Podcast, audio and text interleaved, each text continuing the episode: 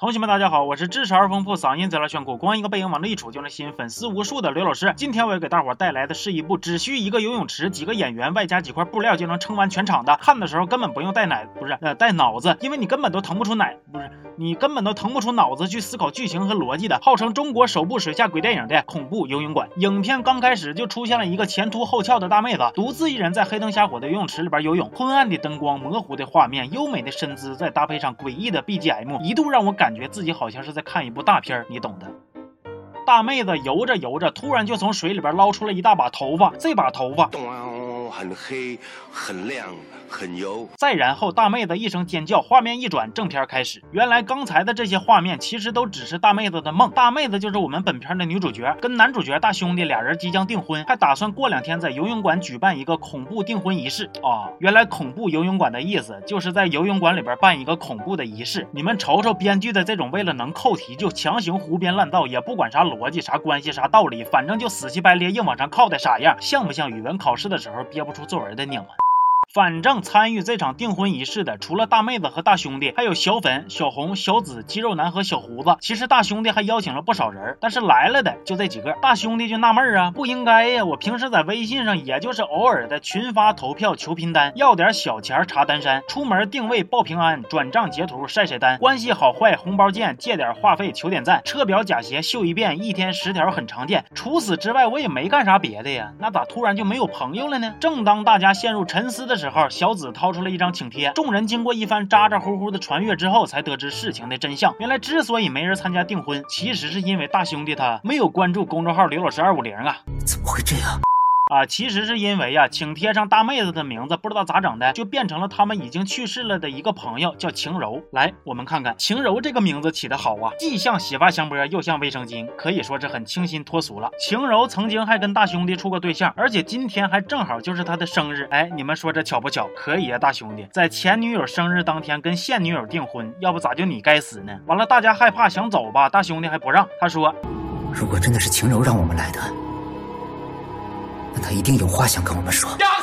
总之，这群人商量了一下之后，就觉着吧，撞鬼这事儿择日不如撞日，既来之则撞之，反正撞都撞了，那就走过路过就不要错过。咱们干脆整个仪式给晴柔纪念一下子吧。这是我和小蝶的订婚蛋糕，现在就当是送给晴柔的生日蛋糕吧。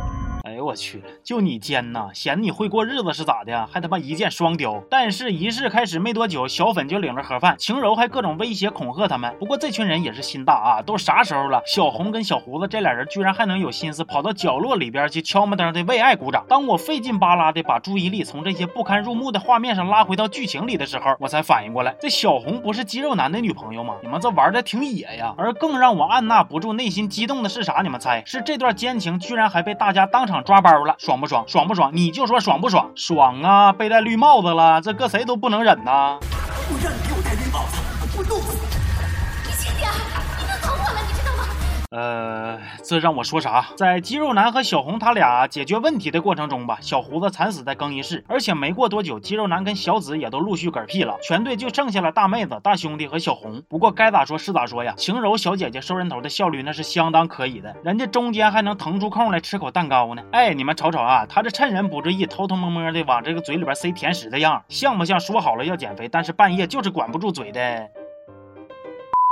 话说小红虽然活着，但也是越想越气。大兄弟跟俩妹子搞三角恋，结果却把自己脚底下踩的两艘船给干沉了。于是就开始跟他们吵着，吵着吵着，又突然感到一阵屎意袭来，只能暂时停战去开闸泄洪。结果屎拉完了，居然还没有纸，最后只能憋屈巴拉的在厕所隔间被晴柔给整死。哎呀，真惨呐，到死都没擦上屁股。眼瞅着同伴都死了，大妹子就打算带着大兄弟去找晴柔硬壳，结果毫无悬念，当场去世。最后只剩下大兄弟独自面对晴柔，一顿叨逼叨啊，成功将。大兄弟说清醒了，大兄弟想起来，原来当年晴柔不是意外身亡，而是被他活活逼死的。然而，就当大兄弟愧疚万分、无比痛苦的时刻，晴柔又开始叨逼叨了。原来这只是一场治疗，大兄弟其实是一个恐怖片编剧，这一切都只是他写的一部恐怖片剧本。因为一直没人投资，工作总是失败，所以逐渐变得神志不清。他把自己带入到了角色之中，而这些朋友，包括女鬼晴柔，都是为了治疗他才配合演了这么一场戏。你说啊，就这玩意儿没人投资，那不是正常操作吗？你带。但凡要是有点智力，那不应该早点转行吗？总之，最后大兄弟还是康复了，全片到此结束。反正看完这部电影之后，我算是想明白了，国产恐怖片的套路啊，要不就是锅碗瓢盆仙儿，要不就是恐怖叉叉叉系列，啥恐怖游泳馆呐，恐怖电影院呐，恐怖理发店呐，啥乱七糟的，观众也都是枪林弹雨中历练过来的。别的不敢说，现在这观众光看个电影名就能直接猜着结局，这是没啥难度的。我衷心的期待啊，未来能出现一些更有创意的作品，像什么恐怖洗手间之蹲坑惊魂呐，恐怖手术室之这朵菊花有点疼啊啥的。剧情是不是足够跌宕起伏，咱不说，起码这个名就很吸引人呐。中间随便再买几个包袱，票房肯定大卖。你们说有没有道理？行了，这期就说到这儿了，我是刘老师，咱们下期见